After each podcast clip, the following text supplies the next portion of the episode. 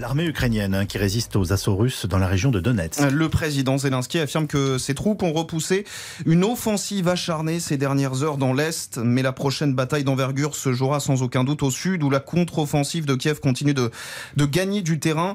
Les envoyés spéciaux de RTL, Émilie Beaujard et, Jonathan Griveaux, ont pu se rendre au plus près de la ligne de front, dans le dernier village avant Kherson, où, où les habitants vivent désormais au rythme des bombes.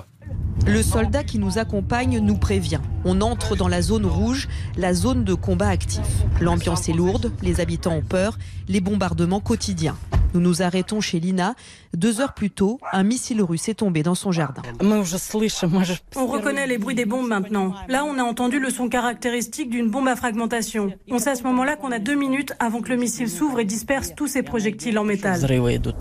Tous les impacts sur le mur, ils sont dus à cette bombe qui est tombée ce matin.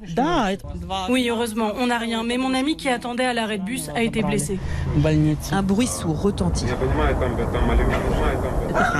Les HIMARS, c'est lance-roquettes très précis utilisés par les Ukrainiens. Nous reprenons la route pour quelques kilomètres seulement.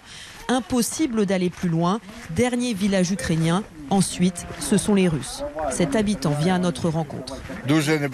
C'est très dangereux ici, car la ligne de front est à moins de 10 km. Les combats sont violents et nous, on est au milieu. Ici, pas de sirène d'alerte pour prévenir des bombardements. Alors les habitants qui restent se retrouvent dans le bunker de l'école.